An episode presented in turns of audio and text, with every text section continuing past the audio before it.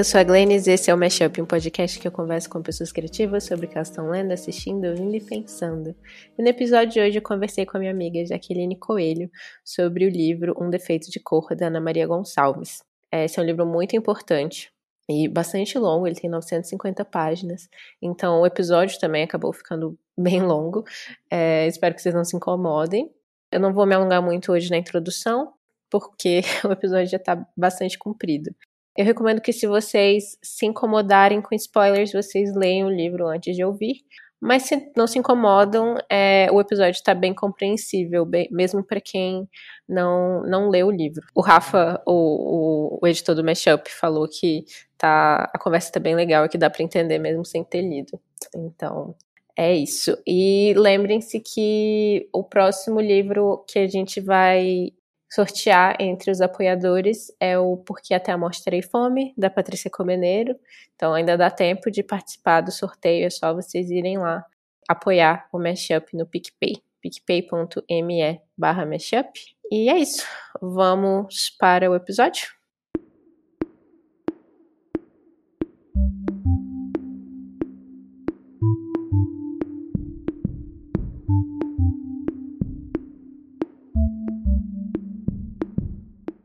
E aqui hoje no Mashup estamos com a ilustre presença da minha querida amiga Jaqueline Coelho. Fala oi, Jaque. Olá, bom dia, boa tarde, boa noite. Tudo bem? A Jaque é pesquisadora, tá no doutorado agora, professora, escritora, várias coisas. Tem alguma coisa a acrescentar, Jaque? Ah, não sei dizer. É tão difícil a gente se apresentar assim, né? A gente é tanto e, e nada ao mesmo tempo, mas é, sou amiga da Glennis, sou professora, é isso, pesquisadora, sou linguista, sou eu. é, e essa é a segunda participação da Jaque. É da primeira vez que ela veio, a gente falou sobre o quarto de despejo da Carolina Maria de Jesus. E é um episódio que eu tenho um carinho muito grande, assim. E a gente acabou não falando tanto sobre o livro, né? Mas a conversa foi tão incrível que ainda é um dos meus episódios favoritos. Olha, Glennis, que coisa então, boa! Foi mesmo um encontro muito especial aquele dia para mim também. Que bom saber que, que reverberou bem. Muito. E, e, a gente acabou falando muito da, da sua pesquisa, né? Que tinha a ver, que tem a ver com, com com aborto e, uhum. e análise de discurso, né? Isso, isso mesmo. Em torno do aborto. É. é das discussões sobre o aborto, né? Os debates. E, enfim, foi. É, eu tava. Eu fiquei um tempão pensando, né? Tipo, é, tem que ser quando eu chamar a Jaque de volta, tem que ser é, outro, outra grande obra, assim, pra gente bater um papo massa. e aí e aí eu pensei no defeito de cor, por, porque ano passado você até me convidou, né? Estava é, tendo um grupo de pesquisa no, no Instituto Federal. Isso, isso. É, aqui do, do São Sebastião, que é pertinho da minha casa. É, vocês fizeram online, é, online para ler um defeito de cor da Ana Maria Gonçalves. E eu até comecei a ler o livro na época, mas eu não consegui é, ler a tempo para acompanhar os, o grupo, né? Tava bem doida em 2020. Sim, era início da pandemia, foi uma loucura mesmo. Esse, esse grupo, foi o Grupo de Leituras Negras, ele é um, é um projeto de extensão, né? Que, que eu organizei é, ano passado, que ele se iniciou. E a gente começou a leitura pelo Um Defeito de Cor. Foi o início da pandemia. A gente não sabia ainda quanto tempo isso ia durar, assim como hoje a gente não sabe, mas acho que a gente era um pouquinho mais iludido naquela época, achava que ia ser só uma coisa uhum. temporária. e é, eu comecei, a gente iniciou essa, essas leituras conjuntas, né? É, numa ideia de tornar essa passagem pela pandemia um pouco menos. É, angustiante, né? Uma sensação de estarmos juntas, juntos e, e, e também em volta de um, de um pensamento é, de uma mulher, né? De uma mulher africana e debatendo questões que são tão raras de se debater dentro do espaço acadêmico e tão é, necessárias, acho tão básicas, sabe, para a gente enquanto população brasileira mesmo, assim. E, e foi um período muito importante. Esse curso, no final das contas, ele saiu como um curso, né, de extensão. Ele durou cinco meses, foi bastante tempo. E foram 20 encontros semanais, né, uma vez por semana, toda quarta-feira, e a gente discutia partes do livro a cada encontro. Ele ainda está online, ele ficou disponível no YouTube da, da TV IFB. E, e, e ali foi um momento de troca muito importante que, inclusive, a gente continua, né? É um grupo que ainda se comunica, não com a mesma intensidade, claro, né? Por causa dos encontros e também por, por tantos desafios desse momento que a gente enfrenta, mas a gente tem ainda é, pretensões, assim, é, o, a gente está agora organizando alguns escritos dessa época. A ideia é lançar um livro, Legal. né, com, com as nossas discussões. Então tem muita coisa boa aí. A gente contou, né, com a presença da Ana Maria Gonçalves na abertura. Sim, eu vi esse vídeo. Eu não consegui ver os outros todos, mas eu vi esse, Sim, esse primeiro. Foi, foi muito importante. Incrível. A gente contou com a abertura dela e também ela finalizou. Só que a, o encontro em que ela participou o final, a gente não lançou no YouTube, foi uma coisa mais reservada, porque naquele encontro a gente também escreveu cartas para quem dê, porque o livro é uma grande hum. carta, né? Então a gente Sim. trocou cartas com a Kende, que é a personagem principal do livro, a Luísa, e nós lemos as nossas cartas numa num encontro reservado com a Ana Maria. Foi muito emocionante também esse dia. Gente, é. que incrível. é um dos trabalhos assim da vida, sabe? Quando você tem muito carinho por algo que você participou e, e promoveu, assim, é, esse é um, é um deles. Ai, com certeza. Eu acho. É isso que você falou, né? Torna menos angustiante esse momento, mas é, é algo que, que eu, eu trago muito, acho que desde o início desse podcast, que é tipo a ideia de compartilhar uma experiência com outras pessoas, né? Porque a gente pode ler livros e assistir a filmes e, e, séries e ouvir álbuns e essa pode ser uma experiência é, que você tem sozinho, né? Uhum. Mas é muito é muito rico assim poder compartilhar com outras pessoas e, e é, eu acho que é por isso que, que existem né, cineclubes e, sim, sim. e e, e, e clubes de leitura, para ter uma experiência coletiva com, com a arte, né? É, tem um provérbio africano que diz, né? A gente sempre se curou pela língua do outro, né? Então, eu acho que isso tá muito forte nesse momento. Eu também sinto muita, eu tenho sentido muita necessidade de ouvir é, outras pessoas eu acho que o Brasil de 2021, né, 2021 desde 2000, talvez 2016 ou um pouco antes, eu acho que a gente tem tido cada vez mais a necessidade de estar perto de pessoas que que em que a gente acredite nos ideais, em que a gente comungue alguns ideais, né? Porque é, a gente está vivendo um, um, um momento não só pela doença, né? Mas mas um, um governo genocida que, que prega isso mesmo, né? Um discurso genocida, um discurso da morte, um discurso da morte em todos os sentidos, né? E nós estamos é, sedentas, né? Sedentos de saúde em todos esses sentidos também. E eu acho que a gente precisa se curar pela língua das outras, né? Porque os outros, esses discursos que estão agora, né, no poder, é, eles fazem muito barulho. E eu não sei você, eu não sei vocês, mas é, é para não dar um pouco a sensação de loucura, né? De meu Deus, será que eu tô viajando nisso que eu penso, nos meus ideais? Eu acho que é importante a gente estar tá perto de pessoas que, que comungam com a gente, né? E, e sim. E esse o, o, curso foi isso, hoje esse encontro é isso também, né? Então é o que eu tenho pensado ultimamente. Inclusive é agradeço é essa oportunidade né? por isso, né? Por poder. Ah, eu tava morrendo de saudade. É, a gente, antes de começar a gravar, já tava, né, tipo, colocando os papos em dia um pouco. Sim, sim. E é, é, é isso, é essa construção de, de comunidade, né? De, de lugares onde você se sente se sente visto, se sente seguro, assim. É verdade. E mesmo que. É isso, a gente comunga de ideais. É, foi, foi a foram as palavras que você usou.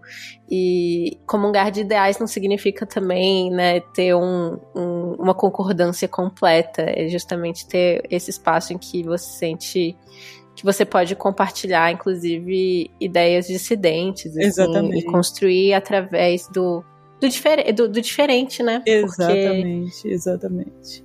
É, eu acho que, é, que às vezes a gente pode também cair num lugar de nas redes sociais eu, eu, sinto isso muito, né? De cair numa bolha e você é, tá ali com outras pessoas que pensam igual você e começa a ter um, sei lá, um, um às vezes um, um, uma perseguição de alguém que é do seu lado, mas que tem uma, uma ligeira discordância uhum. ou faz alguma coisa que você discorda e aí vira um sei lá, tipo, é, mostra como, como todos nós somos capazes também desses microfascismos, assim, né? Com certeza, então... com certeza. Acho que o grande desafio da gente é matar o Bolsonaro que habita cada um de nós, né? Assim, a gente não tá. É... é até ruim ficar só citando esse nome, mas, ainda mais no início, mas assim, a gente não tá é, fora da possibilidade de, de cometer pequenos fascismos, né, assim, é, e, e, e, também ser muito rígido com o outro. E você tocou num ponto muito importante, que é essa da questão das redes sociais, porque eu não, não tenho redes sociais há algum tempo já. E. É, sorte sua. tá terrível aqui. Consegui fazer o desmame. Só que eu criei um, uma página, um, um fake no Instagram para eu acompanhar algumas páginas de bordado, de aquarela que eu tô me aventurando nesse período para ver se eu consigo um pouco de, né, expandir um pouco a cabeça. E aí, inevitavelmente, o, o, Instagram vai me colocar um pouco menos, né, do que se eu tivesse realmente uma página e tivesse amigos e assim, me sentisse na necessidade de, de colocar fotos e participar de algumas coisas. Mas eu vejo, assim, uma coisa que me assusta é como a gente tá produzindo é, imagens e discursos em massa, né? É tudo igual, é uhum. é tudo uma repetição. E é isso que você falou, acho que a gente precisa se encontrar num debate e pensar que esse debate, o que faz parte dele é a alteridade, é o reconhecimento do outro. Eu tenho pensado muito também nos, nos nossos, nas nossas constituições, né? O, o que povos africanos diversos povos africanos, diversas civilizações africanas, diversas civilizações indígenas nos, tra nos trazem, né? Assim, poder olhar para o outro e reconhecer a grandeza do outro é algo que, que essas civilizações fazem, né? E não é, não é algo. A, a questão ocidental é, é, aniquilar o outro, né? Você aniquila o outro em uhum. tudo que ele tem de diferente. E, e até no, no discurso de como ver a humanidade do outro. É muitas vezes pelo lugar do. Ah, no fundo somos todos iguais, somos todos parecidos. Ah, é. E você fica tipo. Eu... Eu, sei que a intenção é boa, né? Mas essa destruição da diferença é, é um extermínio, né? Exatamente, exatamente. Não somos todos iguais e a gente precisa é, aceitar e reverenciar a diferença que o outro tem e que eu não tenho, né? É, fico pensando, é, por exemplo, é, Viveiro de Castro, quando, quando vai falar sobre canibalismo, por exemplo, em algumas sociedades indígenas, é, e, e, esse é um exemplo que às vezes pode soar muito radical, talvez, mas é uma forma de você considerar o outro e considerar o outro naquilo que ele tem de mais forte, né? Não é um aniquilamento do outro, é, é, é você perceber, reverenciar a força do outro ao ponto de, de também tomar para si, né? E talvez isso tenha sido um péssimo exemplo, porque às vezes a, a gente já está acostumado a olhar para algumas práticas é, indígenas como se fossem já pelo olhar ocidental, né? Então talvez pode ser que alguém esteja acompanhando e falando isso foi péssimo exemplo, mas mas talvez valha a pena procurar se informar um pouquinho mais também sobre esses rituais, mas por meio de, de, de pessoas sérias que pesquisam, claro, para ver que é isso. Assim, eu não preciso converter ninguém, né? A, a, ideia de conversão, a ideia de transformar o outro minimamente naquilo que se é, é, é, é ocidental, né? Porque não consegue conviver consigo próprio, com os próprios defeitos também, né? Enfim, isso é muito redes sociais também. Vamos só dar uma sinopse rápida claro, para os ouvintes. Claro. É, acho que não dá, não dá para falar de tudo, né, do livro, mas acho que dá para falar em linhas gerais, assim, sobre o que que é. Uhum. Você, você quer, você quer fazer as honras? Esse livro, essa obra, né, Um Defeito de Cor, ele é um livro que foi escrito por Ana Maria Gonçalves. Ele foi lançado pela primeira vez em 2009, se eu não, se eu não estou enganada. É um livro bastante grande, né? Assim, ele tem em volta de 900 páginas. Quando eu conversei com a. tive a, a honra, né, de, de poder ter essa troca com a Ana Maria Gonçalves, ela explicou pra gente que, na verdade, o livro passou por várias revisões, assim, ela, ela reescreveu esse livro, eu nem me lembro agora quantas vezes, até tenho medo de chutar e, e ser o número errado, mas, assim, muitas. Muitas vezes. É, eu, eu, eu lembro dessa parte, eu fiquei, caramba. Acho que foram 19. Escreveu um livro de. Não, e ele falou, ela falou que a primeira versão do livro tinha 1.500 páginas. Fiquei, Exatamente. Caramba. Exatamente. Esse é um livro que era para ser muito maior, e, e esse é um livro que dá conta de muita coisa, ao mesmo tempo que não dá, porque é difícil dar conta de tanta coisa que nos foi negada. Uma coisa que a Ana Maria Gonçalves falou, que eu acho muito interessante já começar a leitura pensando nisso, é que ela, enquanto uma mulher negra, né, é, esse livro representou para ela o livro que ela gostaria de ter lido e não teve chance de ler, né? E ela falou: bom, então eu vou escrever o livro que eu gostaria de ter lido no final, a versão final, essa que a gente tem agora acesso, ele é um livro em primeira pessoa, né? Conta a história é, de Kendê ou de Luísa, que o primeiro spoiler do dia é que a Luísa, na verdade, é a Luísa Maim, né? Que é uma grande. Ah, uma, eu acho que a gente pode chamar, inclusive, de uma grande mulher brasileira, apesar de, de nascida em África, né? Ela foi trazida, foi raptada, sequestrada para o Brasil é, muito jovem acho que aos seis anos, teve uma grande participação nas lutas, nas, nas lutas de resistência dos povos negros, uhum. que foram várias e que a gente não estuda né, na, na escola, infelizmente, mas ela teve uma participação importante, principalmente ela ficou mais marcada na participação na revolta dos malês que uhum. ela é, na época ela já estava como uma mulher que foi escravizada como escrava de ganho, né? Ela então já estava vivendo num Brasil urbano nesse período e ela participou é, permitindo que a passando né, os recados por meio do seu tabuleiro. Ela vendia na, no livro vendia doces, né? Mas era essa imagem da, da mulher negra que, vendedora de quitutes, né? Nos tabuleiros nas ruas e por meio desses tabu, do tabuleiro ela passava as, as mensagens. E é muito interessante essa parte, não sei se a gente já vai para essa parte, mas depois a gente volta, mas eu acho que esse livro traz uma contribuição muito importante no sentido de dar a esses povos algo que foi expropriado desde o início, né? É colocado quando a gente fala sobre a questão negra no Brasil e, e eu vejo isso mudando e fico muito feliz por estar mudando, né? Mas, mas pelo menos foi a educação que eu tive, infelizmente, na escola. Quando se fala, né, em, em história, que é que, que infelizmente tem sido a única matéria, história, sociologia, estudos sociais, que se aproxima dessas discussões, quando deveria ser uma discussão que permeia tudo, é quando se fala da história dos negros, quando se fala da história dos indígenas, que são os negros da terra, né, que foram classificados como os negros da terra ali no século XIX, é, quando se fala dessa história, se fala muito de pessoas que foram escravizadas. Não é à toa que a gente chama de escravos e não de escravizados, como se fosse uma condição natural. E a gente aprende como uhum. se fosse uma condição natural, né? Como se pessoas negras fossem naturalmente escravos, como se não houvesse todo, todas, na verdade, né? Porque a África é sempre importantíssimo pontuar, é um continente enorme, com vários países completamente diferentes uns do outros, né? E com várias religiões, práticas, culturas. Como a gente vê, é, a, os, os dois, três últimos capítulos do livro são interessantíssimos nesse sentido também, né? De ver ali todas as, as os conflitos internos e como Isso. essas é, é, é isso, não, não, não pode, é, é impossível tratar como uma grande massa é, homogênea, né? É, exatamente. É isso. E esse livro, ele se passa ali no início do século XIX.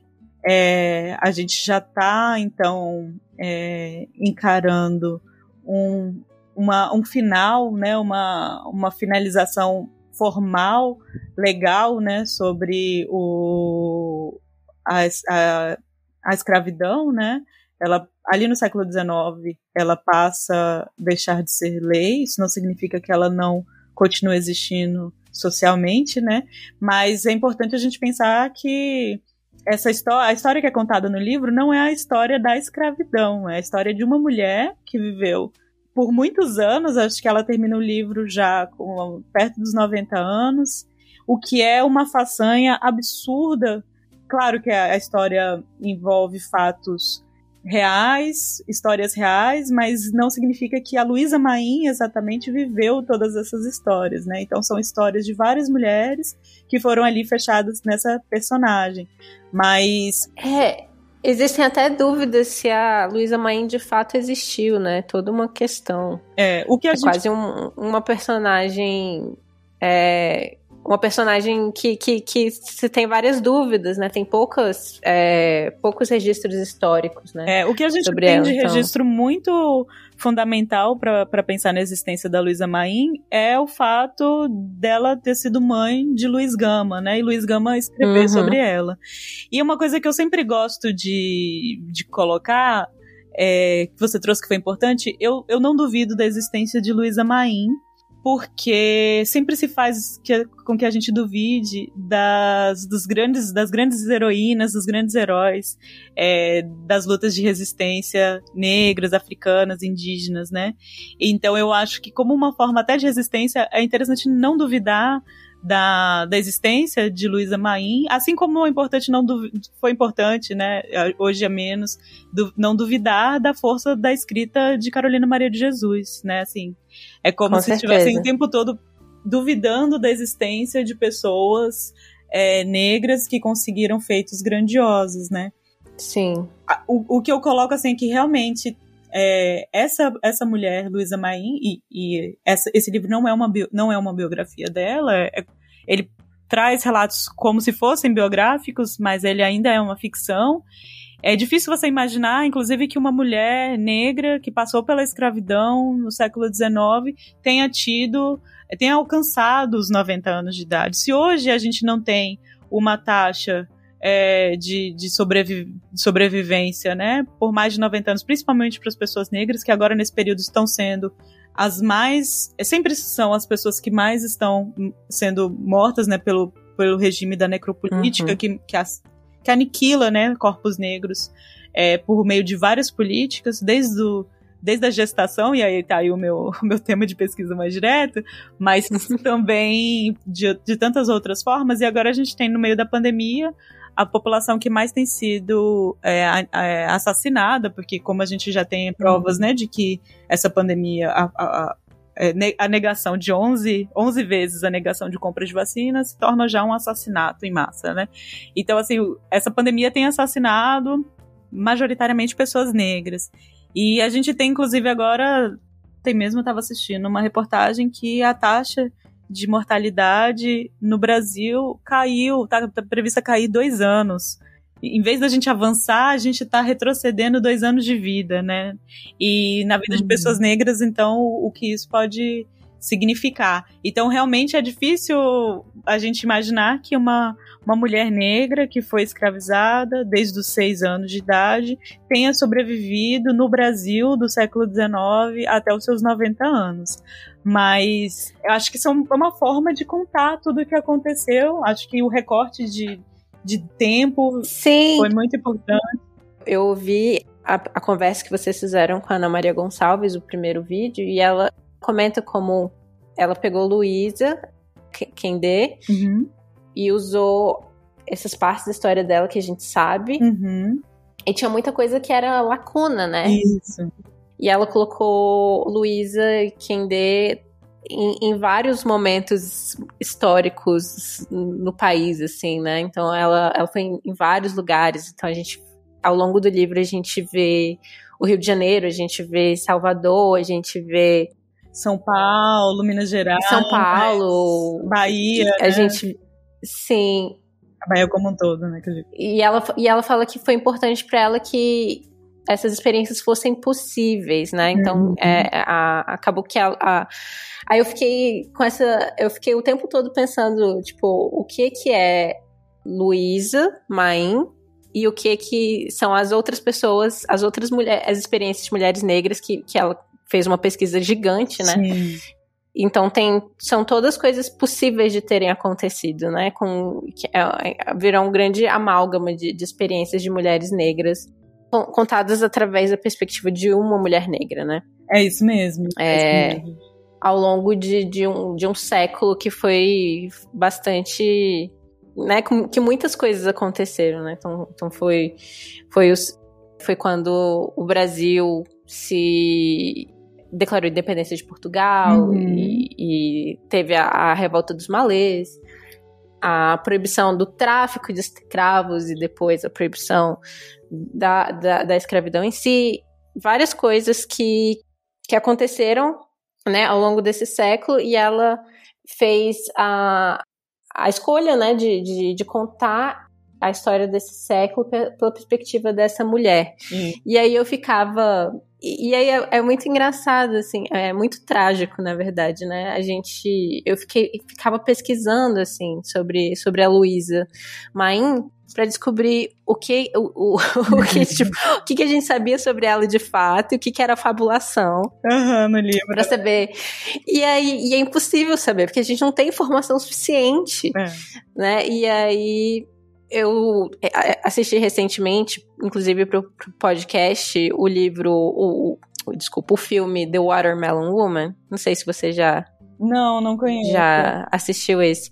É um filme dos anos 90, americano, estadunidense de uma, de uma diretora sapatão negra, a Cheryl Dunier. Uhum.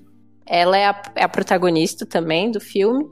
E ela fala. É, e, e, no começo a gente fica nessa dúvida também, né? Se, é, porque meio que é um, um, falso documentário o filme, né? A gente fica na dúvida se é um documentário ou se é um falso documentário.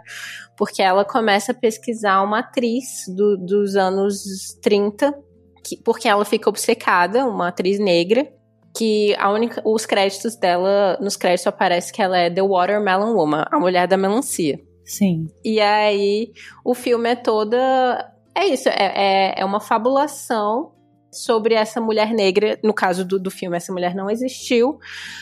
Mas é isso, é, é essa, essa falta de registros, né? Que nos faz criar essas figuras que porque, tipo, existiram várias experiências de mulheres negras lésbicas dos anos 30 que, que existe algum tipo de registro, mas de forma tão. tinha que ser tão codificada, tinha que ser tão discreta, né? Sim. Por sim. vários motivos. Que é isso, é, acaba que, que o filme. E, e eu sinto que um defeito de cor faz isso também. É, traz essa. essa essas fabulações, essa, a, a, fixa, a ficcionalização como um, um, uma forma de resistência, né? Como um, uma forma de, de falar, nós existimos, nós estamos aqui, né? É verdade, é verdade. Porque os registros de fato históricos se perderam ou foram propositalmente ou... queimados, né? No caso de Rui Barbosa, que mandou a queima do registro sobre a escravidão. Também no final do século XIX. O século XIX é muito emblemático, né? De muitas coisas. E é isso, a, a história do Brasil, é, ela é escrita por meio dessas lacunas que você mesma colocou, é isso mesmo. Sim. É, é um romance histórico, então ele é, ele é inspirado, né, por fatos históricos que realmente aconteceram e uma pessoa que realmente existiu. E a partir dele existe toda um, uma fabulação aí feita. E, e eu acho que é muito importante a gente trazer também a importância das narrativas, né? Uhum. Nesse sentido de, de como, como nós, como seres humanos, somos afetados, né? Pela, pela emoção. Porque só os fatos, muitas vezes, não nos não são suficientes para nos fazer empatizar, né? Com, com, outro, com outras pessoas. E, então, essa falta, né? É, que nem a Ana Maria falou, ela escreveu o livro que ela queria ter lido, porque existe essa falta, né? Traz toda uma outra problemática, né? Sobre quais pessoas a gente ouve as histórias, quais as pessoas a gente humaniza dessa forma, né? Exatamente, exatamente. E esse livro traz é, não só essas histórias que você mesmo apontou, né? Por exemplo, realmente foi um, um, ótimo marco temporal, como a gente falou, escolher ali o século XIX e transitar por todos esses espaços dentro do território brasileiro. Mas também é um livro que começa e termina em África, né? Ele começa ali no uhum. reino da Omé e termina, agora eu não me lembro qual é o lugar exatamente. Ela volta para o mesmo lugar, ela volta para o reino ela da Omé. Volta. É, é verdade é, começa e termina ali. Mas, é, mas aí ela vai para Lagos, depois ela vai. É, mas é ali, é, numa parte iorubá, né, de África, assim. Uma... Uhum. E, é, e é muito interessante pensar nisso tudo mesmo, né? De que a gente tem um recorte histórico que vai falar sobre sobre uma história mais ampla, né? Do, do que pessoas, países, né, estão vivendo, mas também a gente está falando de uma mulher, de uma criança, de uma mulher jovem, de uma mulher adulta, de uma senhora, né, vivendo dores, amores, né, prazeres. E é isso, né? A gente humaniza, né? A gente olha para essas pessoas com tudo que elas trazem, né? Inclusive a, a personagem Kende, ela ela traz uma grande complexidade, assim, o começa, a gente começa a sentir, a gente sente várias coisas por ela durante o, a leitura uhum. do livro, né? Eu lembro que durante, eu, eu, li esse livro duas vezes, eu li uma vez sozinha e depois no para fazer parte, né, do, do, do grupo de leituras. E foi muito interessante ver, porque a gente separou o livro em um número específico de páginas também para não ficar pesado. Então era mais ou menos 30 páginas por encontro, se eu não me engano.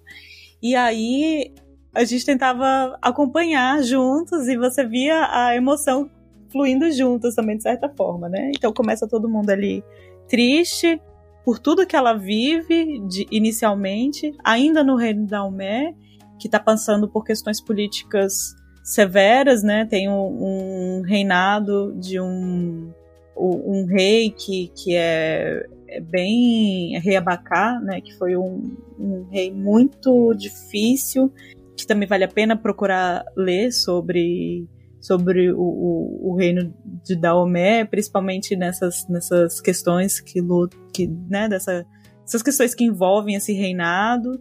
É, inclusive, foi um, um, um, reinado que teve uma ligação muito direta com Portugal, né? Por isso que, que tem essa questão da invasão dos, portugueses e, e essa contribuição também no tráfico, no tráfico né, de pessoas. É, inclusive, quando o Museu do Rio de Janeiro pegou fogo, infelizmente, tinha lá ainda o, um dos tronos desse rei Abacá que tinha Caramba. enviado né, pro, pro, pro rei de Portugal na época. E para você ver o quanto que a gente perdeu, inclusive a gente continua perdendo, uhum. né, de, de memória. E aí a gente tem, a gente vive isso, uma criança que perde a mãe, que perde o irmão ali na frente dela, que, que vivencia, que vê, né, é, é, o, o, estupro da própria mãe, enfim, a, a, o assassinato dela e do irmão. E aí depois é, essa criança que tem uma ligação muito forte com a sua irmã. E aí é interessante porque a gente já começa é, o livro também nos aproximando de algumas de alguns pensamentos africanos dessa região, né? Claro, que são muito importantes. Por exemplo, a escolha do nome, né? Os nomes não são escolhidos, eles não, não são. A palavra é algo muito importante, né? Para para os povos originários, né? Então, o, os nomes, eles não, não são nomes à toa, né? Ninguém vai, você não vai ter uma enxurrada de Enzo, por exemplo, nessa... nos povos tradicionais. É, esses, esses nomes são pensados porque eles constituem... Palavra tem força, né? Pronunciar, de certa forma, evocar alguém pelo seu nome significa também desejar, abençoar, né? Enfim. E, e a Kende, ela recebe o nome Kende porque ela é gêmea, né? Para os povos Yorubá, os, os filhos gêmeos nascem com esse nome, né? Taiyo e, e Kende. Geralmente são batizados por esse nome. Que, e, que, e aí a gente tem toda uma aproximação também do que significa ter filhos gêmeos, a ideia da prosperidade, a, a ideia de que toda uma comunidade participa desse nascimento, dessa criação.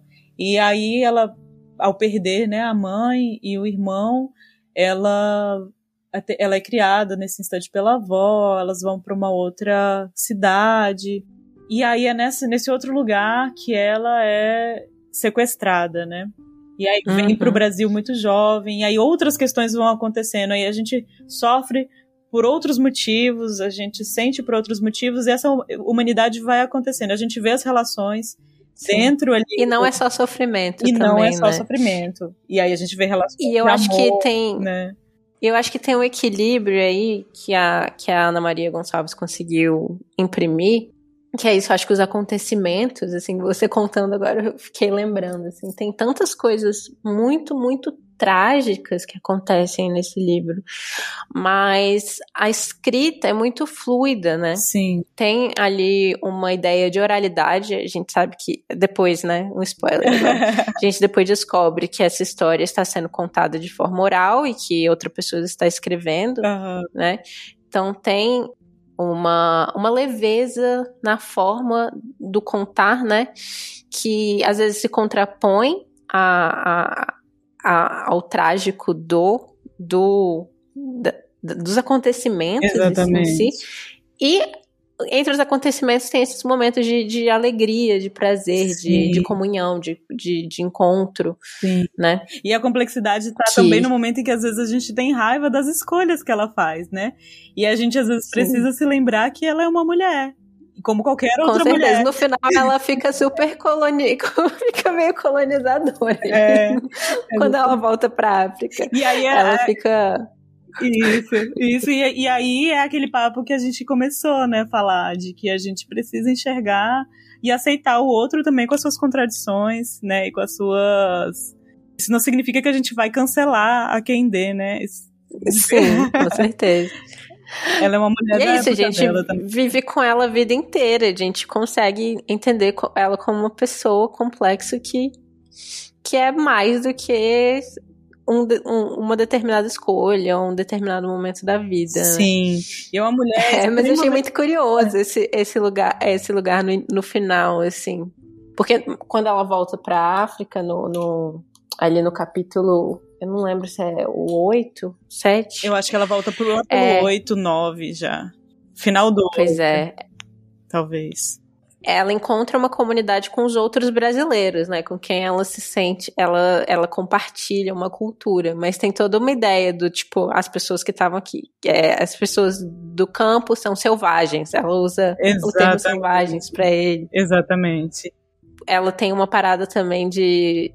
Ela nunca se considerou católica, mas eu, eu, eu, não falava muito de cristianismo antes, falava dos santos e não, e ela nível, mas é muito tempo, na verdade, né? Tanto que ela passa o livro inteiro sendo chamada de Kende por uma resistência. Ela resistiu ao batismo, ela conseguiu dar um jeito de fugir para não ser batizada. E ela sempre falava, não, você é chamada de Kende, você é chamada de Kende, e no final ela vira Luísa. né? Essa...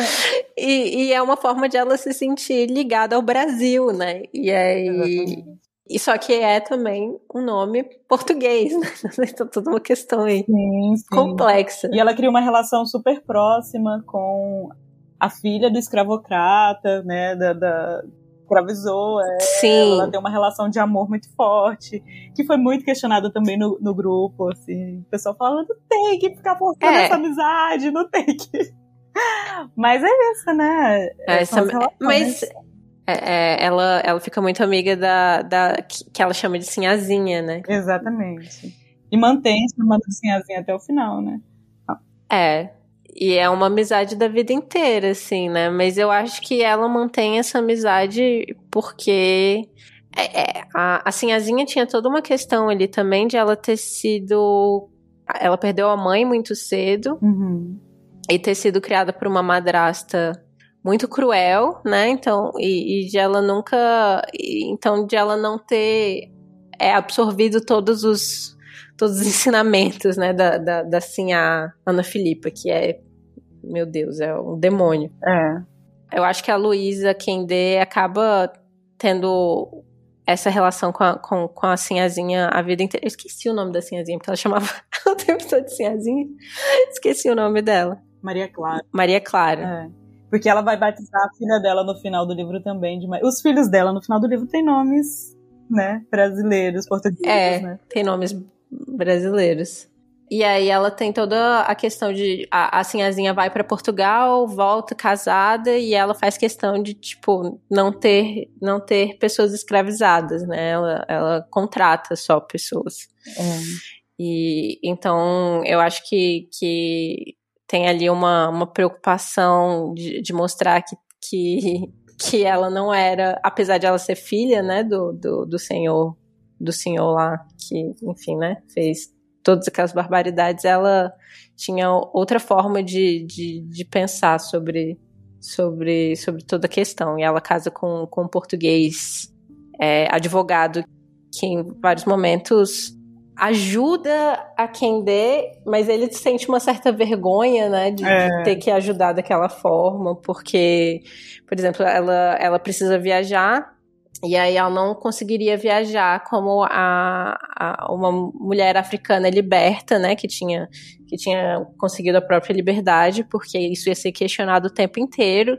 Então, uma forma de, de isso ser mais fácil é ela ter um documento falando que ela é escrava dele e que ela tem essa essa licença. Ele, ele mandou ela fazer essas coisas que ela tá fazendo, fazer essas viagens todas e tal.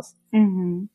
E aí é muito complexo, né? Pensar toda a questão do, do herói salvador branco, mas ao mesmo tempo tem uma questão estrutural ali que, que enfim, ela. Eu acho que, que ele não é, é nem a, a Sinhazinha, nem o, o marido dela são colocados nesse lugar de heróis brancos, mas como amigos que. Que é isso, a gente, a gente precisa de pessoas, né? no nosso no nosso viver, né, no nosso conviver da- do mundo e, e aí colocar uma pessoa como um salvador, como um herói é uma coisa. Agora colocar uma pessoa como parte de um de uma comunidade de afetos que você tem, formas de sobreviver, ela faz parte também, né, de, de, de redes de apoio de outras pessoas. É, é, eu, E eu acho que isso muito bonito. isso demonstra muito, eu acho que exemplifica o que é o racismo estrutural mesmo, né? Que não é uma Uhum. questão individual, não é uma pessoa que é racista e se a gente acaba com essa pessoa, a gente acabou com o sistema. Não. A gente tem uma sociedade que ela é completamente é, é, fundada por meio de bases racistas. E aí, para quem dê, inclusive, conseguir ter os acessos que teve, ela precisou se amparar em pessoas brancas. Ou na ideia de pessoas brancas. Porque na ideia de pessoas brancas, que eu digo não na, na ideia feita por pessoas brancas, mas na, na- numa imagem criada de pessoas brancas, como, por exemplo, quando ela começa a vender os cookies e, e fazer sucesso, o que ela teve que, ela teve que fingir que ela era escravizada né, de por uma outra mulher que fazia os cookies, que não era ela quem fazia, não era ela quem falava inglês, não era ela. Ela teve que se passar por outra pessoa. Ela teve que fingir que, na verdade, quem fazia tudo aquilo era uma mulher branca para ela ter algum acesso. Então, na ideia que eu digo de pessoas brancas é nesse sentido, numa imagem de Uhum. pessoas brancas. Então, não é uma. A leitura de salvadores, ou, a- ou como se colocam pessoas brancas como salvadores nessas histórias, muito tipicamente, é realmente um fruto de um, de um racismo estrutural, né? Porque realmente pessoas negras às vezes precisam ter uma abertura de porta para uma pessoa branca. Por isso que é tão importante a participação de pessoas brancas na luta antirracista, né? Porque o, o racismo, na verdade, ele não é uma questão, não é um problema, quer dizer, atinge é, negativamente as pessoas negras, mas atinge a todo mundo.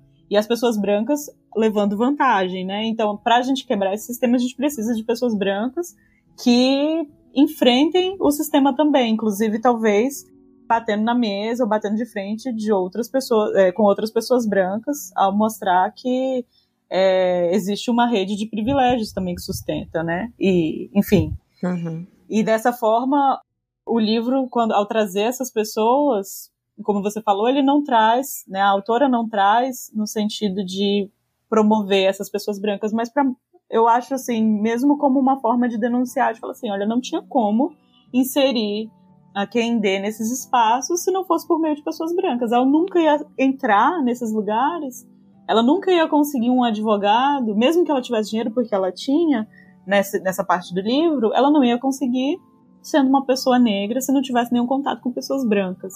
Ela não ia conseguir vender os cookies em um determinado lugar se não tivesse uma pessoa branca, nem que fosse para fingir que era a dona dela, né? Que era dona e já, já traz até essa conotação do objeto, né? Mas que não fosse a, a, a pessoa que escravizasse ela. Então é nesse sentido mesmo que eu, que eu vejo a presença da Maria Clara e do, do marido dela, que eu me esqueci o nome agora, e de algumas personagens brancas que aparecem. A, a Ana Maria... Alguma coisa Manuel, provavelmente. É... José Manuel. Era um nome bem português. Era assim. mesmo. era mesmo, era mesmo. E eu acho que a, que a Ana Maria ela trouxe muita complexidade dessas personagens também, né? A própria. Sim, a. Acho, eu fico feliz de ter esquecido o nome dela, porque ela realmente é uma pessoa muito perversa. É Ana Filipa. Ana Filipa, isso. Eu ia falar é. Ana Augusta, mas Ana Filipa. Em alguns momentos, você percebe a dor dela. Você percebe que ela é uma mulher extremamente Sim. infeliz e que é atravessada por uma questão é, de gênero, né? que atravessa, por exemplo, mulheres brancas também hoje, assim como um todo. Tem uma passagem de um livro, do, na verdade, um, um artigo da Patrícia Hill Collins, que ela cita uma mulher negra, Nancy White, que não é acadêmica, mas que ela conta uma história de que a avó dela uma vez chegou para ela para explicar, contar uma história, né? E a história era basicamente assim: um homem ele trata a mulher branca como se fosse um cachorro e a mulher negra como se fosse uma mula. A mulher branca, o cachorro, você passa a mão na cabeça e coloca para dentro de casa. Mas e a mulher e a mula você açoita, né? Você bate e você designa o trabalho. Nenhuma dessas duas ele, ele vê como igual. As duas são animais para ele só que são marcadas de forma diferente, né? Então, é, eu acho que esse, essa parte do livro também traz pra gente uma possibilidade de reflexão nesse sentido, né? Nos atravessamentos dessas estruturas, né? Nessas dessas matrizes de opressão nos corpos, né? É, porque assim o, é, o colonizador... E como é muito mais fácil, é, às vezes a gente vê, tipo, homens brancos em, em, lugar de poder nesse livro que, que eles são muito gentis, assim, mas é muito mais fácil você ser gentil quando você. É, e parecer. E, e, tipo, não, não tá carregado com essa. com essa vilanização, né? Sim, sim. Quando você não sofre esse tipo de opressão, sabe? Eu fico pensando na Ana Filipa, que, claro, né? Ela como personagem, assim, como indivíduo, ela é terrível, mas pela branquitude, ela tem esse privilégio, é, ela tá dentro de uma estrutura de poder que, que ela se beneficia de alguma forma, uhum. mas ela se torna amarga porque ela tão cruel também dentro da opressão dela do, do como mulher, né? Sim, sim. E aí ela reproduz, claro que nunca vai ser igual, vai ser é, é completamente diferente, mas ela coloca essa crueldade dela para fora de, de formas muito. É, é isso. Ela tá abaixo de certa pessoa, é, que é um homem branco, e aí quem tá abaixo dela são homens negros e mulheres negras, e ela faz coisas terríveis. Assim. Exatamente. Assim. Ela tem, ela tem uma. Ela, ela não tem o poder de um homem branco. Mas ela é a segunda, né, nessa, nessa pirâmide de poder, né, nessa, nessa hierarquia. Então ela tem muita força de poder a todos os outros que estão abaixo, né, homens e mulheres racializados. Sim. E ela aplica de formas horríveis no livro. E você pensar que essas formas são comuns, né? Assim, o, os relatos que Ana Maria traz sobre o que Ana Filipa fez, você encontra também, sei lá, em Gilberto Freire, você encontra a Sueli Carneiro não vai trazer os detalhes, porque tem uma coisa também meio sádica em alguns escritores disso que a gente entende como escritores do, do pensamento social brasileiro, sabe? Tem uma, um certo uhum. sadismo em como trazer essa, esses, essas punições e essas torturas, né? E ao mesmo tempo não humanizar as pessoas que estavam sendo vítimas, né, dessa, dessa tortura toda. E eu acho que Ana, tem, tem cenas muito fortes no, no livro. O livro, já no início, a Ana, a Ana Filipa e o, o escravocrata também, que eu esqueci o nome dele também, que começa o livro, ele, ele é muito cruel, muito cruel com a quem dele, é muito cruel com todas as pessoas, né, que estavam sob o comando dele. Ele tá lá em cima, né, ninguém, todo mundo tá abaixo dele, na verdade.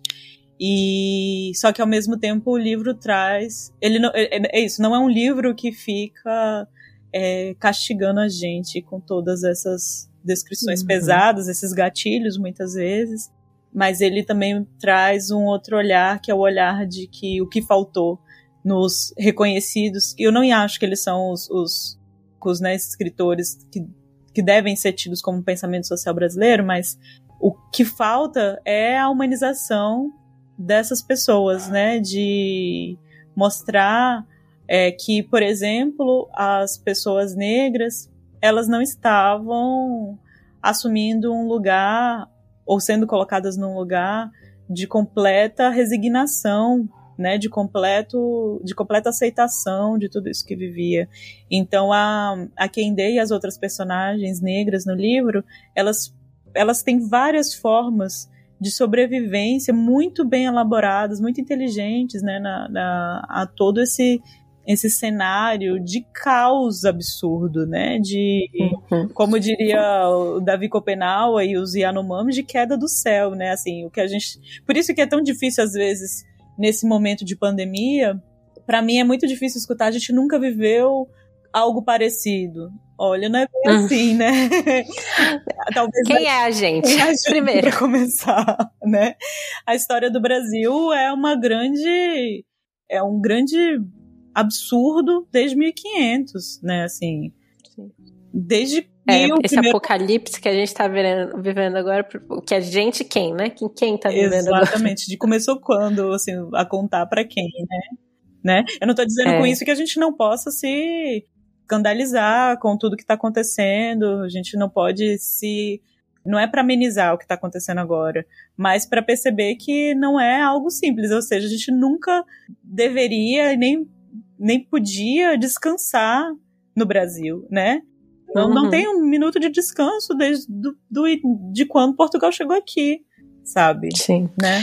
Eu recomendo muito é, é, para os ouvintes. Eu acho que você já deve ter lido Ideias para Adiar o Fim do Mundo, Sim. do Ailton Krenak. É importante, é importante é... demais a gente se é, fortalecer por meio desses pensamentos, porque como o próprio Copen...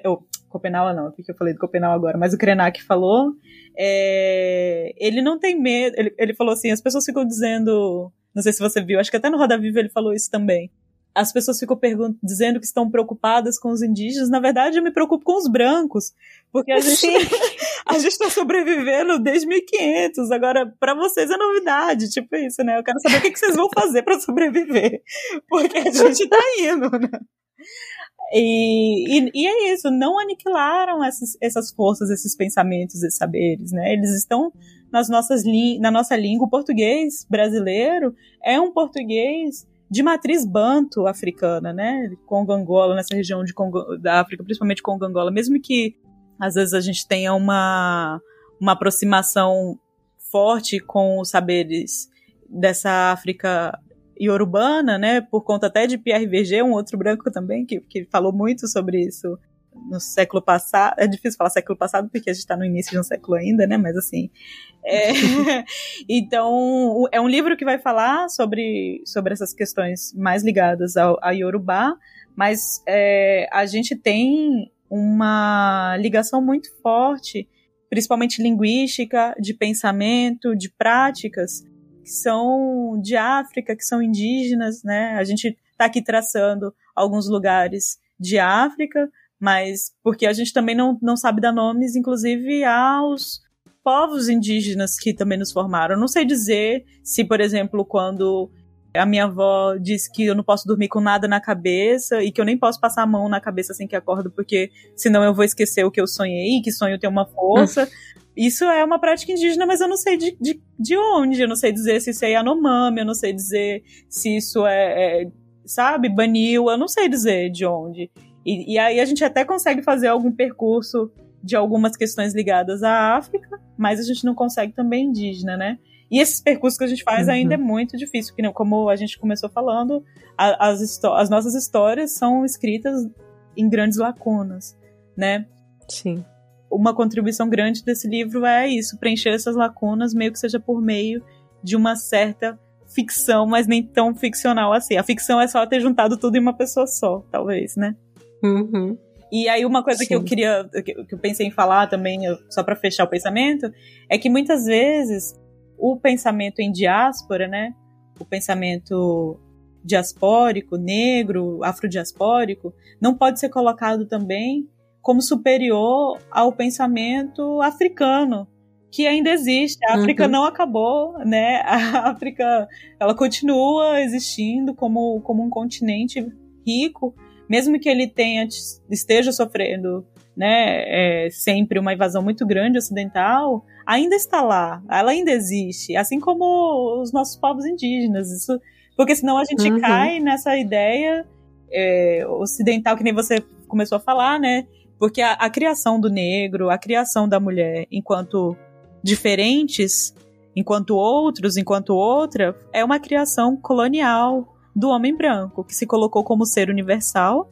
Tudo gira em torno do que ele é, a ideia de universal, a ideia de universidade, inclusive, por isso que o pensamento da universidade é tão uhum. limitado, porque é com base no que o homem branco pensa e no que o, o homem branco é, é, e tudo que é diferente dele vai ser colocado em, em subordinação, né? Vai ser subalternizado. Por isso que é importante a gente pensar que a gente, porque às vezes se coloca esse, esse pensamento como o caminho para a evolução humana, o caminho para a civilização. Uhum. E tudo que não é igual, ou não evoluiu ainda, ou seja, pode evoluir. Ou seja, quando né, a gente tem esse presidente que vai e fala que os povos indígenas querem sim se tornar civilizados, e isso significa ter acesso ao celular e tudo mais. Ou quando a gente olha para a África e pensa que a África é uma é uma coisa mística, né? É uma coisa uhum folclórica mesmo, né? E eu acho que esse livro traz isso também. Ele traz uma, uma parte de África muito real e que está passando por, por, uma, por uma invasão colonial também. Né? A África continuou lá enfrentando a colonização. Foram raptados, uhum. é, pessoas foram raptadas para cá e enfrentaram outra colonização, né? E aí a gente vê isso muito claro no final do livro, que nem você trouxe, que é quando ela retorna a, a Daomé, né? A, a, a esse, ao reino de Daomé, já no final do livro.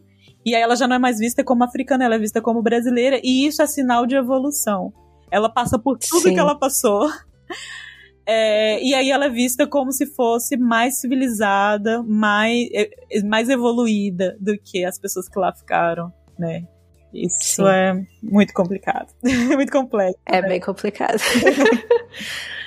Mas é, é isso, eu acho que, apesar do, do livro ser em primeira pessoa, é muito importante a gente pensar nisso, que ela ainda é uma personagem e que ela ainda tem uma visão, e isso não quer dizer que seja a visão correta, nem a visão da autora, né? Uhum. É dar à pessoa, às pessoas a oportunidade de ser quem são, com todas as suas complexidades. A gente concordando ou discordando, ou concordando e discordando em momentos diferentes, sabe? Assim, é dar à pessoa a oportunidade de ser. E pronto. Sim. Perfeito. Deixar quem dê ser, deixar a Luísa ser. E mesmo que ela. Porque quem somos nós, né? Assim, por que, que nós somos e cometemos e fazemos tantas coisas que com o tempo a gente se arrepende ou não, mas que enfim, essa, essa matriz de julgamento também de certo e errado, dicotômica, também é um pensamento ocidental, né? É, eu acho muito. Eu fiquei com várias pulgas atrás da orelha vendo esse final, ela chamando as pessoas de selvagens Sim. e tal. E ao mesmo tempo eu entendia, tipo, a busca dela por comunidade, de, por pessoas que entendiam a experiência dela, pessoas que compartilhavam com ela. E eu fiquei pensando, gente, eu tô entendendo por que, que as pessoas colonizam. e aí eu fiquei tipo, e como não é não é esse desejo, não é esse desejo de dominação do outro, como se fosse uma grande um grande plano diabólico, né? É muito mais complexo, vem de, de uma vontade de compartilhar com outras pessoas o, o, o que você. Com, outro, com seus iguais, né? De, de encontrar os seus iguais. E aí, a partir disso, falar que essa é a forma certa de viver, que é, que é o complicado, é, né? Tipo, exatamente, exatamente. Não é que a gente não seja suscetível forma. a cair nessas questões, mas ao cair que a gente consiga também repensar, né? Eu acho que quem dela essa ideia, inclusive, do herói, é, né, essa leitura da, da, literatura ocidental, né, da construção do herói ou da heroína, no, é, o herói porque é construído realmente para falar de homens, né? A gente tem uma literatura que é feita por e para homens, sobre homens, né? Então acho que até essa Sim. criação do herói que se discute na literatura é também pautada nesse, nesses critérios. Mas a quem dê é, essa personagem, essa heroína, é uma pessoa complexa, né? E que, por exemplo, isso eu acho que cabe muito na discussão sobre, por exemplo, quando se coloca que pessoas negras podem ser racistas, né? É, acho que também dá margem para a gente poder discutir isso e é importante discutir isso no sentido. E como não. É, é quando volta para o fato de não ser um, um, uma questão individual, Exatamente. ser uma questão de estrutura, né? Exatamente. É quem dê, por mais dinheiro que ela teve, você viu como ela, quando estava aqui no Brasil, por mais dinheiro que ela tivesse, ela não tinha como ser racista. Porque o racismo é uma estrutura e nessa estrutura ela já, já tá por baixo, né? Não importa quanto dinheiro ela tenha. Não à toa o filho dela foi vendido pelo próprio pai, né? Não à toa ela não conseguiu permanecer no Brasil quando houve caça anti-africana, né? Um Brasil ali do século XIX uhum. que era uhum. completamente anti-africano e que queria a todo custo mandar é, os africanos de volta é, para o continente africano e não importa para onde. A pessoa às vezes é tirada de, de uma região e é devolvida para outra, devolvida, né? É, é, é colocada em outra que, uhum. que não tem nada a ver com, com de onde ela nasceu, dos seus costumes, a sua língua, né? Então, assim, não tem como quem dê ser racista. Não tem como, não existe. Mas, porque, a, porque o racismo é uma estrutura de poder e ela não, não tem como, ela não tem poder dentro dessa estrutura. Mas quando ela volta para a África, essas relações de micropoder, ela realmente pode contribuir negativamente para a experiência de vida das pessoas, né? E aí eu acho que isso traz a nossa própria consciência, né? De aí aqui trazendo para o nosso quando quando pessoas, quando mulheres lutam pela liberdade de mulheres e coloca mulher também como se fosse um, uma categoria universal, ou seja, branca também. Uhum. Aí a gente tem mulheres que conquistam saindo do ambiente doméstico, né, privado, para alcançar o público, mas precisam manter mulheres outras e pobres, negras, né, racializadas, para que elas para cuidar de sua casa, para cuidar de seus filhos, ou seja, essa liberdade não alcança essas outras mulheres. Então essa liberdade, no fundo, é conquistada à custa da liberdade de outras pessoas, né? Reforça esse uhum. sistema. É isso, né? É, é muito fácil, às vezes, por exemplo, num feminismo liberal, a gente cair nessa nessas formas de pensar mesmo, né? Então, tipo, mulheres ganham menos que homens. Então, vai ser suficiente mulheres ganharem tanto quanto os homens e ocuparem os mesmos espaços que eles, né? Então, vamos ocupar também, sei lá, é, a direção do FBI. Nossa, que grande progresso, assim, vamos, é, tipo, assassinar pessoas, é, tipo assim. Ai, é... as mulheres, e, e coisas mais simples, as mulheres conquistam direito ao trabalho. Aí você imagina para as mulheres negras que estão aí, imagina a quem deu ouvindo isso. Imagina, você vê lá assim, olha, as mulheres, enfim, ali, principalmente na década de 1930, conquistam o, o direito de trabalhar. Imagina quem deu ouvindo essa história, assim, sabe? Sim, tipo, uma pessoa que foi obrigada a trabalhar desde a infância. É, né? foi, foi é, completamente tipo... explorado. E, e, quando.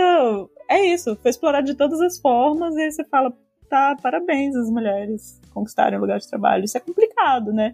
E aí, e é por isso que é tão importante a gente pensar em todos esses entrecruzamentos, todas essas criações coloniais, né? A criação do negro, uhum. a criação da mulher, criação do pobre, né? Esse, essas questões elas não são naturais. Um, um negro em África não virava para outro, um africano, né? Estou pensando numa África pré-colonial, principalmente, não virava para outro africano e dizia você é negro ou você é menos negro. Não existe isso. Imagina.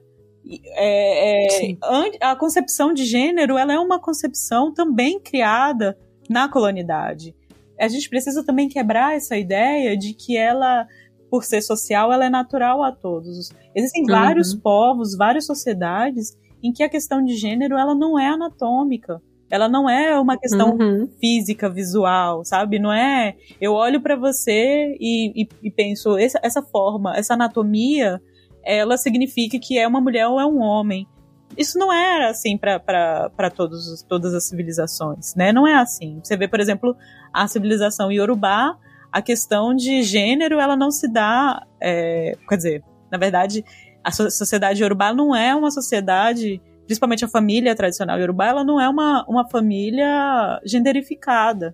A questão que envolve ali a relação é de ancianidade, né? de laços de, de, quem. Por isso que os terreiros de candomblé, de matriz. De, é até complicado chamar de religião, eu vou chamar aqui só para ser didática, mas depois a gente pode conversar sobre isso também. Mas as religiões de matrizes africanas, indígenas, tem muito presente a questão de que a antiguidade é posto. Você deve respeito ao seu mais velho, independente se é uma mulher ou se é um homem. E esse é um conceito uhum. que entra também nas famílias, é um conceito presente nas famílias urbanas pré-coloniais né? Não era por, por macho e fêmea, né? E tem uma autora maravilhosa para quem quiser desenvolver também o pensamento nesse sentido, que é a Oyeronke Oyeyumi, uma, uma socióloga nigeriana que fala, principalmente no livro A Invenção das Mulheres, que acaba de ser traduzido pelo professor Anderson Flor, da Universidade de Brasília, para quem quiser ler em português, mas quem não quiser, esse livro foi é, lançado em 1997, traduzido agora esse ano, foi lançado em inglês e ela vai apresentar o como se deu essa invenção das, da mulher da, da mulher como categoria ocidental, né, universal. E aí eu penso nisso que assim, a gente tinha, a gente tem tanto para aprender, os feminismos têm tanto a aprender com os povos tradicionais, inclusive porque quando a gente olha na história do Brasil, o cuidado, por exemplo, não é uma coisa naturalmente feminina. Né? O Brasil colonial uhum. já não traz o cuidado como uma questão, não traz o cuidado como uma questão feminina é, branca. As mulheres brancas elas estavam destinadas ao ócio e a outro tipo de, de exploração também, né? Uma exploração sexual, reprodutiva. Agora, as mulheres negras, as mulheres indígenas é que eram as mulheres trabalhadoras e as mulheres que eram responsáveis pelo cuidado e pela criação das crianças brancas. Então eram elas. Sim. E tem uma questão de classe também, né? Sim, porque classe tá ligada à raça no Brasil, né? Essas coisas estão muito Sim. presentes. Então, essas mulheres é, negras, indígenas, são as pessoas, pessoas que gest, é, não gestaram, né? Muitas vezes sim, por meio dos estupros, né? A gente tem agora um, uma uhum. pesquisa enorme, né? Que é a pesquisa, acho que é DNA Brasil, se eu não me engano, da USP, que mostra que 70% do DNA é, brasileiro, 75 ou mais, é, é, é de mulheres indígenas e negras. E apenas acho que 5%, pouquíssimo por cento, é de homens negros e indígenas, né? Então essas mulheres, elas, isso só é, reforça por uma forma biológica que às vezes é tido como mais ciência, né, do que as ciências sociais, de que as mulheres negras indígenas foram é, estupradas, né? E aí a gente tem essas mulheres sendo responsáveis por gestar não só seus filhos depois, mas por amamentar, por criar, por educar, por ensinar a falar, por acompanhar o desenvolvimento, por dar carinho, por dar colo, por dar proteção. Toda a sociedade brasileira, e isso reflete hoje, isso mantém vivo na nossa sociedade também, né? É, isso é uma das formas só de que se mantém vivo toda essa tradição africana indígena, pela nossa língua, nossa nosso pensamento, pela formas de, de, de, de, relacionamento, né? Não houve um aculturamento. Aculturamento é algo que não aconteceu e nem acho que seja possível acontecer, porque essas sociedades elas são muito sofisticadas, inclusive mesmo que o colonialismo a colonialidade seja muito sofisticada também e opere de formas muito diferentes, inclusive hoje em dia, né? Ela ainda não foi capaz, é um processo contínuo, né? Ela está acontecendo ainda. Uhum. Não se perderam também os pensamentos, não morreu, né? Não, não se morreram, não morreram as línguas, não morreram os pensamentos, não morreu a cultura, né? Sim. É muito doido, assim, pensar nessa ideia de que o, o branco, o europeu, ele, ele é mais avançado e pode uhum. ir e, e, continuar progredindo para sempre. E a partir do momento que, que encontra outra, outra comunidade, algum outro grupo, é, aquele grupo agora pode avançar também como se ele não estivesse passando por um processo de desenvolvimento até aquele, até aquele momento. Exatamente. Né? Exatamente. E que, que continuou mesmo depois desse encontro. É, é tudo, todo pensamento branco é um, é um pensamento de conversão, né? Só existe uhum. única possibilidade de, de Deus, é, assim, você precisa aceitar o meu Deus, você precisa aceitar a minha língua, né? Quem são os, os verdadeiros poliglotas na nossa história? São os povos indígenas, são os povos africanos, que aprenderam várias línguas, né, e sabem falar várias línguas. Hoje você vai, é, é, não sei, se você visita qualquer país em África, você vai ver pessoas que falam várias línguas, não necessariamente línguas europeias. Se você vê, se você encontra também, né, alguns povos tradicionais, alguns indígenas, você vê que eles falam várias línguas, né. Outro dia eu tenho um, um, um amigo, o professor Kadakawari, dos Baniwa, que ele fala seis línguas, né? É, uhum. Entre elas, algumas são europeias, outras não. São várias línguas indígenas que ele fala. Então, são esses povos que, que, que possuem a alteridade, porque aprender uma língua é aprender uma forma de pensar também, né? Então, uhum. mas quem é que é O que, que é o conceito de poliglota, se a gente for pensar? Quando alguém fala, ah, sou poliglota porque eu falo inglês, espanhol, francês, alemão. Não é porque é, eu falo em engatu, sabe? É, é, uhum. Não é, não é esse, não é esse o conceito. E, e, é isso mesmo que você falou. No fundo, se a gente for parar para pensar, o, a importância de voltar a esses saberes, e de voltar não é no sentido de regressar como se fosse algo dar passo atrás, né? Voltar porque eles estão aí, né? uhum. né? Voltar o nosso olhar a eles é para que a gente perceba que muito do conhecimento tá ali, né? A, uhum. o, se você é, a, a Europa sai da Europa para o, o que se chama de desbravamento, porque a Europa já estava falida desde 1500, já estava acabada, e ela precisava expandir, precisava colonizar, sabe? Até hoje, se a gente pensa nas viagens, viajar para esses países, você não encontra tanta diferença em um lugar e o outro. Agora, quando você pisa em África pela primeira vez, qualquer país de África vai ser uma um absurdo, sei lá, pelo menos para mim, as viagens que mais me marcaram na vida foram viagens na América Latina, em África, é, América Latina, que eu pensar Cuba, é, é, primeira vez que eu estive em Cuba, minha cabeça explodiu. A primeira vez que, que eu estive em, em, em África, só, só fui a um país que foi é, Cabo Verde, já foi absurdo, sabe? Então, e não é a mesma coisa, pelo menos eu estou falando de um relato pessoal também, né? Para mim, foi muito emocionante quando eu pude ir a algum lugar na Europa, mas já não foi, já não, não causa tanta excitação ir para um comparar o outro, um e o outro, né? Porque eu sinto mesmo que essa ideia de expansão, de ampliação, está em África, está nas Américas, sabe?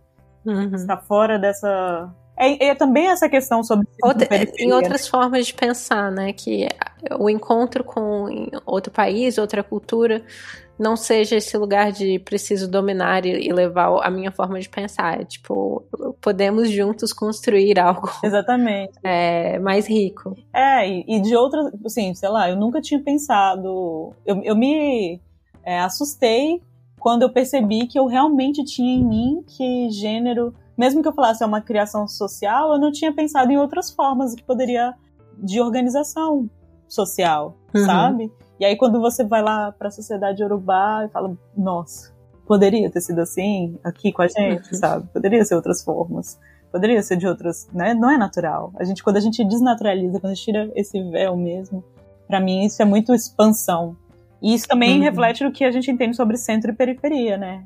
Se desmoraliza uhum. muito a periferia como lugar de produção de conhecimento, coloca-se tudo que é produzido pela periferia é diminuído, né? É, isso se reflete muito na escola, que a escola é um micromundo, né?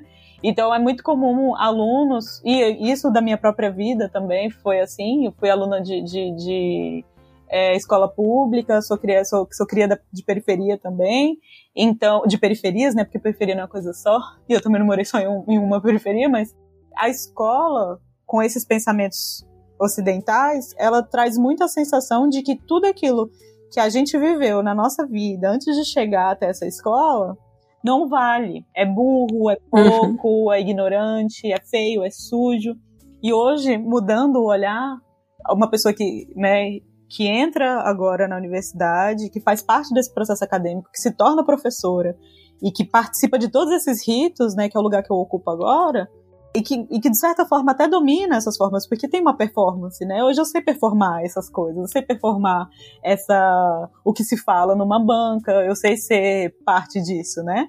Uhum. E ao mesmo tempo eu consigo voltar meu olhar para a periferia e fazer as pazes com aquela que eu fui antes, né? De olhar e falar assim, não, a periferia não é suja, não é feia, não é burra. Na verdade, a expansão está lá, né? A, a, uhum. a, a universidade tá quebrando a cabeça para tentar entender o que, que acontece na periferia, porque a grande novidade se dá ali.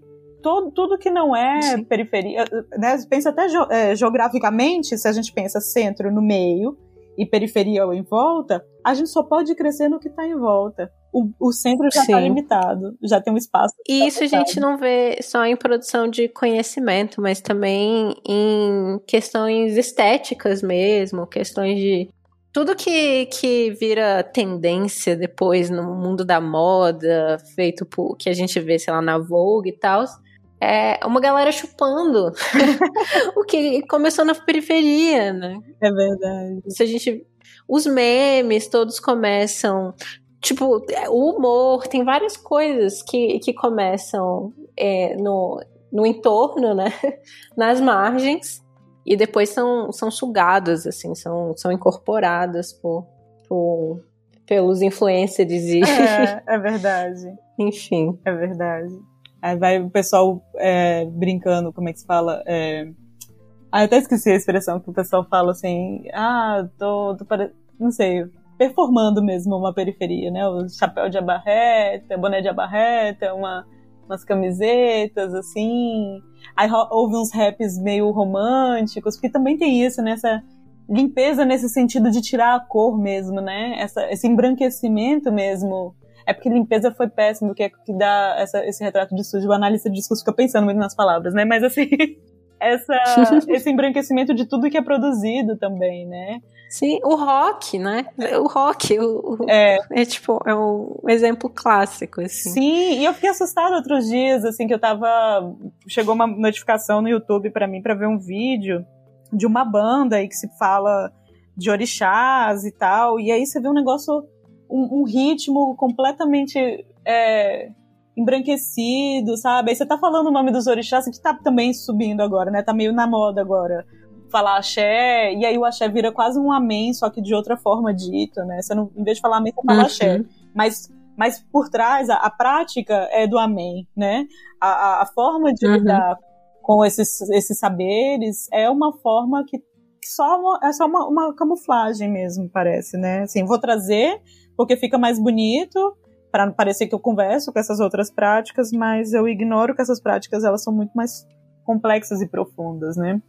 Ou esse rap, esse rap super melancólico também agora, melancólico não, romântico, que conquista super, e aí que, por exemplo, um, um Racionais da Vida passou muito tempo lutando e alcançou um, um, público específico, porque ele não não é fácil de ouvir, não é não é não é, não é macio para os ouvidos, né? Tudo isso, assim. Sim.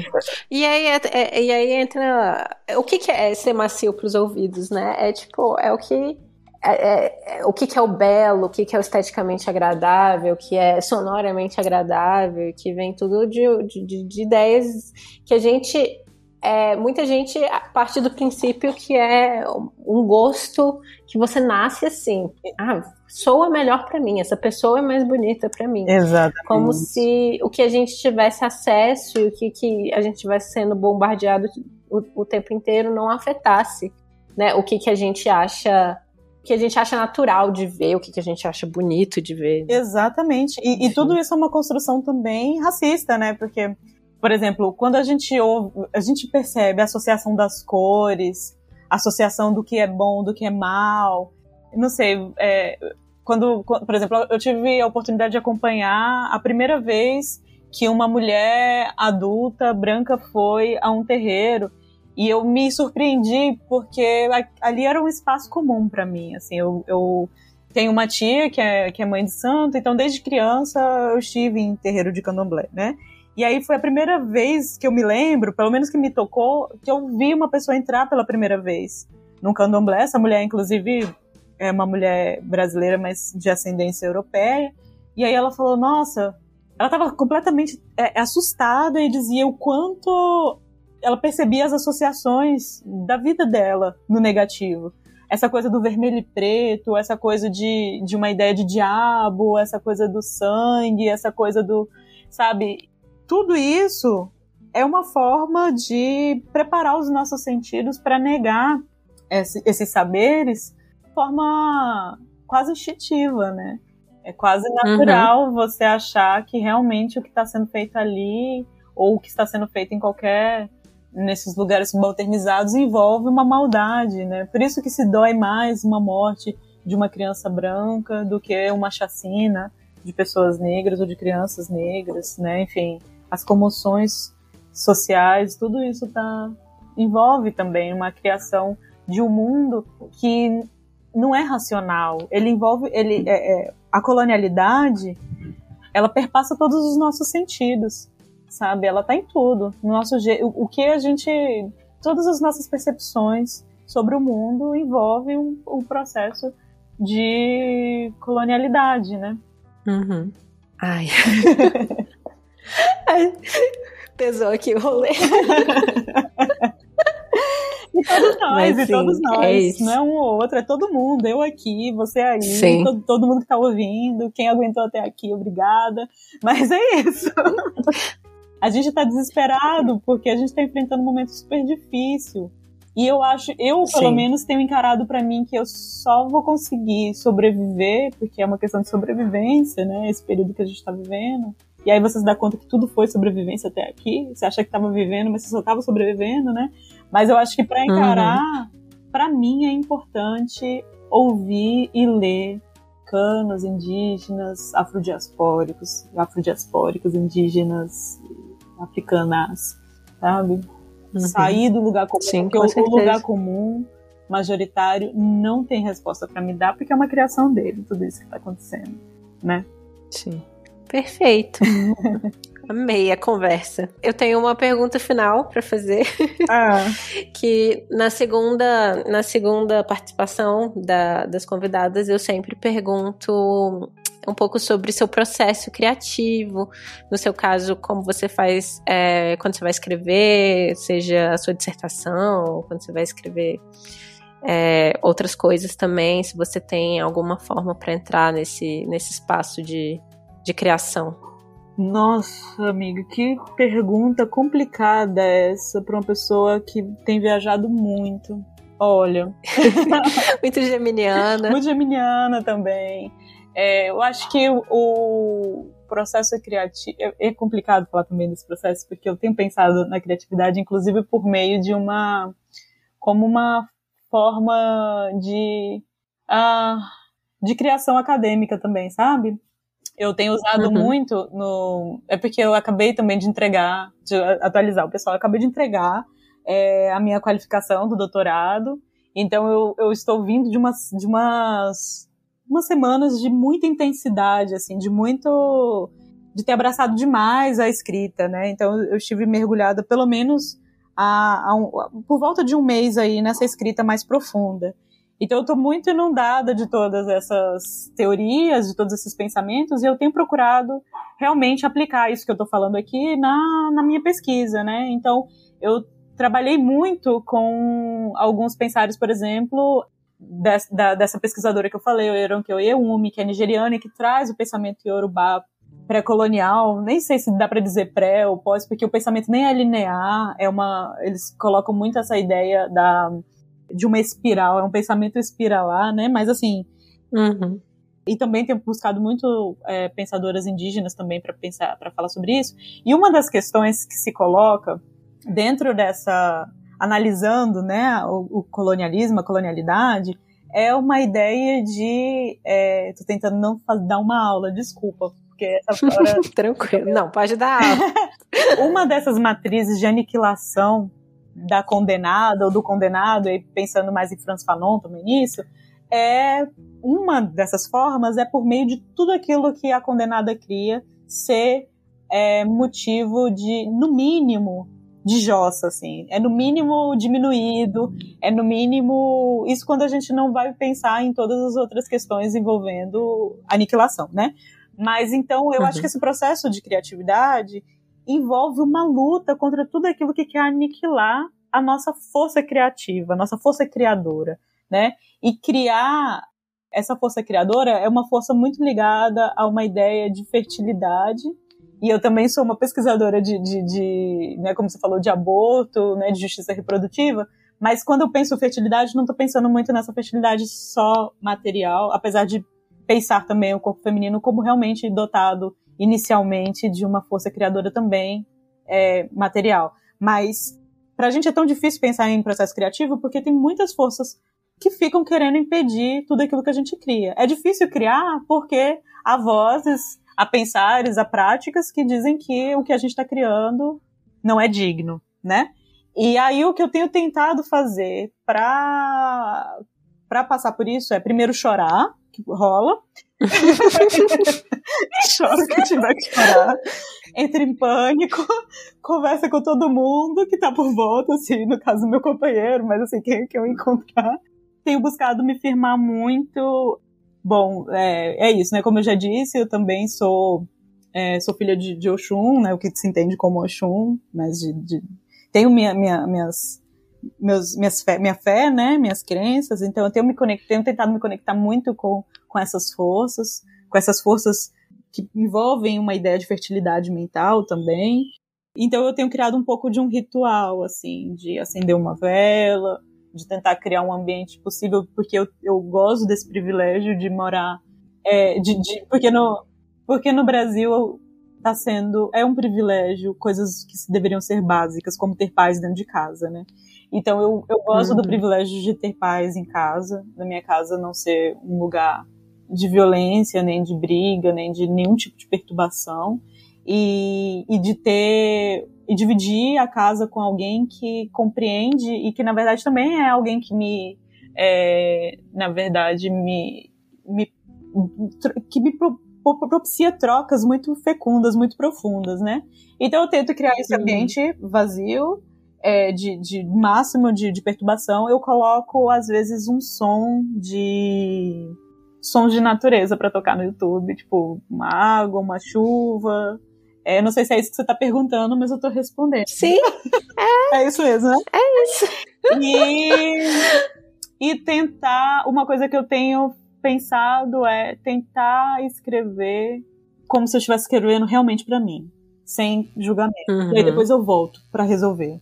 Assim, eu preciso escrever Sim. porque tem um prazo, e o prazo já é um aniquilador principal, é, né? Assim. Mas a gente pode lembrar de Ana Maria Gonçalves escrevendo lá suas 19 versões. Exatamente. Então escreve pensando assim, aceita tudo que vem, aceita realmente é, o tudo que você é, e aí depois você volta no texto para encaixar aquilo que uh, esse sistema tão fechado de, depende de, é, pede de você, né? No meu caso, a academia, assim.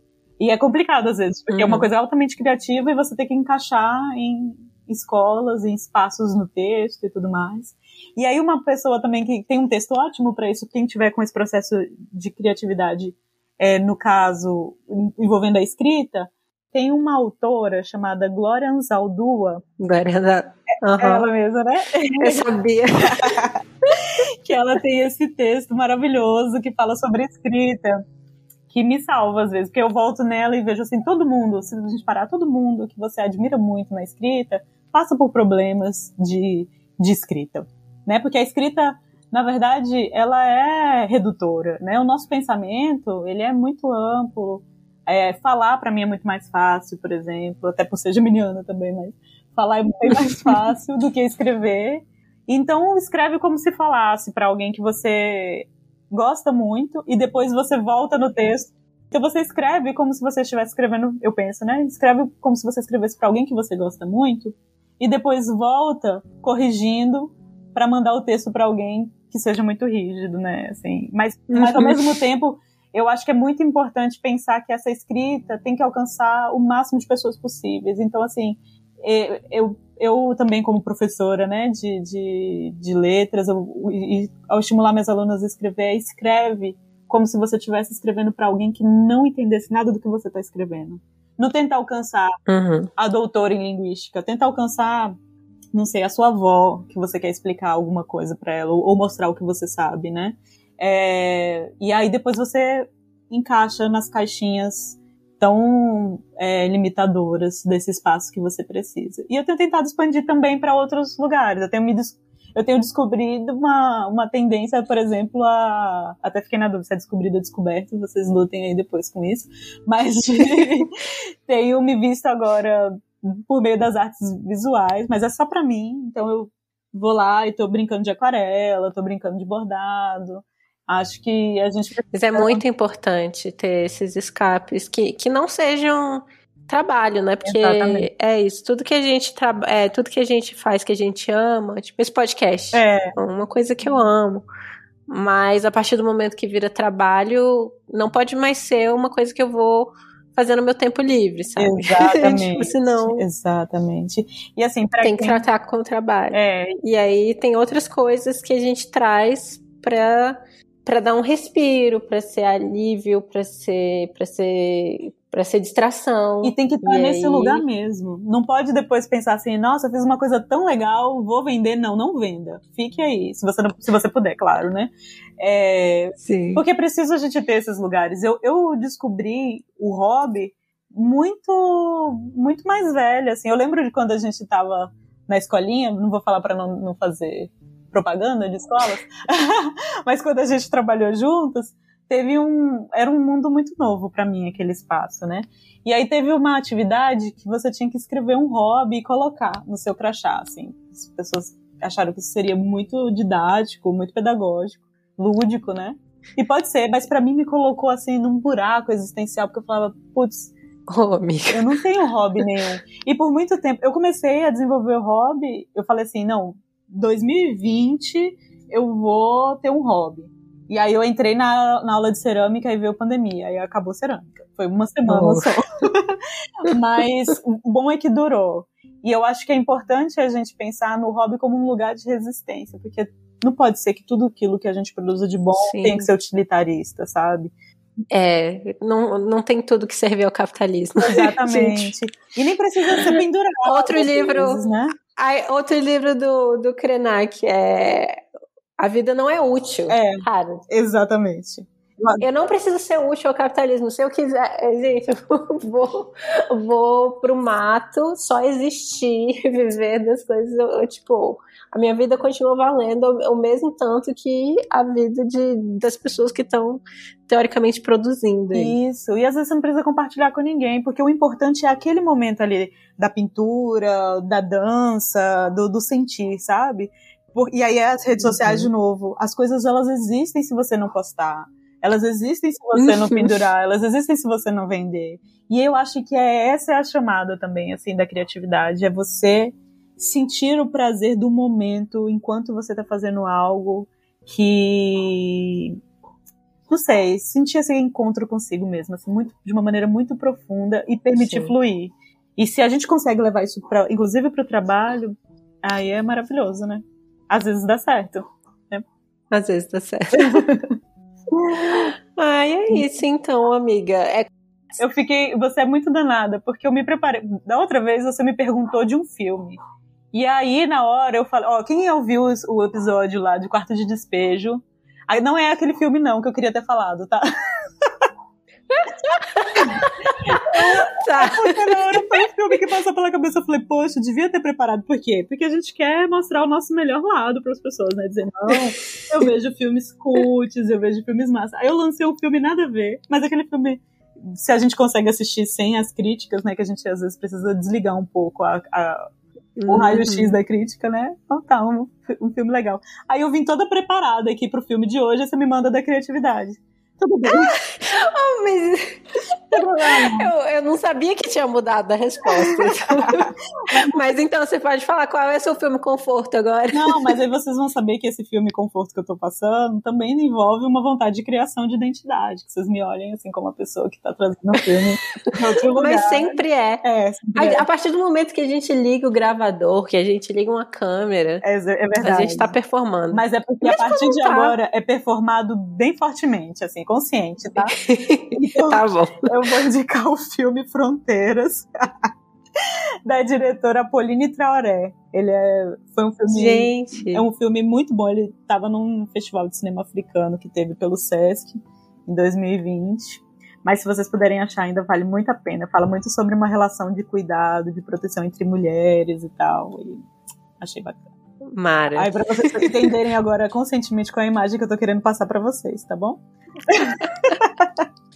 Ai, maravilhoso. Então tá bom.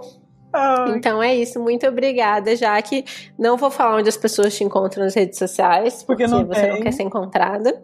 Não, não tem mesmo, não, não vai achar. É, sim. mas, é, mas se mas, quiser mandar um Mas leiam as paradas. Pode ser. E-mail se pode você... ser uma carta. Ah, pronto. Vou colocar então seu e-mail no, no na, na, descrição do episódio, se as pessoas quiserem falar com você. Pronto. Pronto. Combinado. Então, então. é isso. Muito obrigada. Amei muito essa conversa. É incrível. Então eu queria aproveitar o momento também e mandar um beijo enorme de muita, muito amor por todo mundo que fez parte do grupo de leituras negras, em especial a Ângela e a Letícia, que foram fundamentais, que estavam elaborando, pensando, construindo, organizando o grupo, e a todos e todas que também participaram, porque foi um momento realmente muito importante e é bom saber que a gente continua seguindo juntos. Um beijo enorme, gente.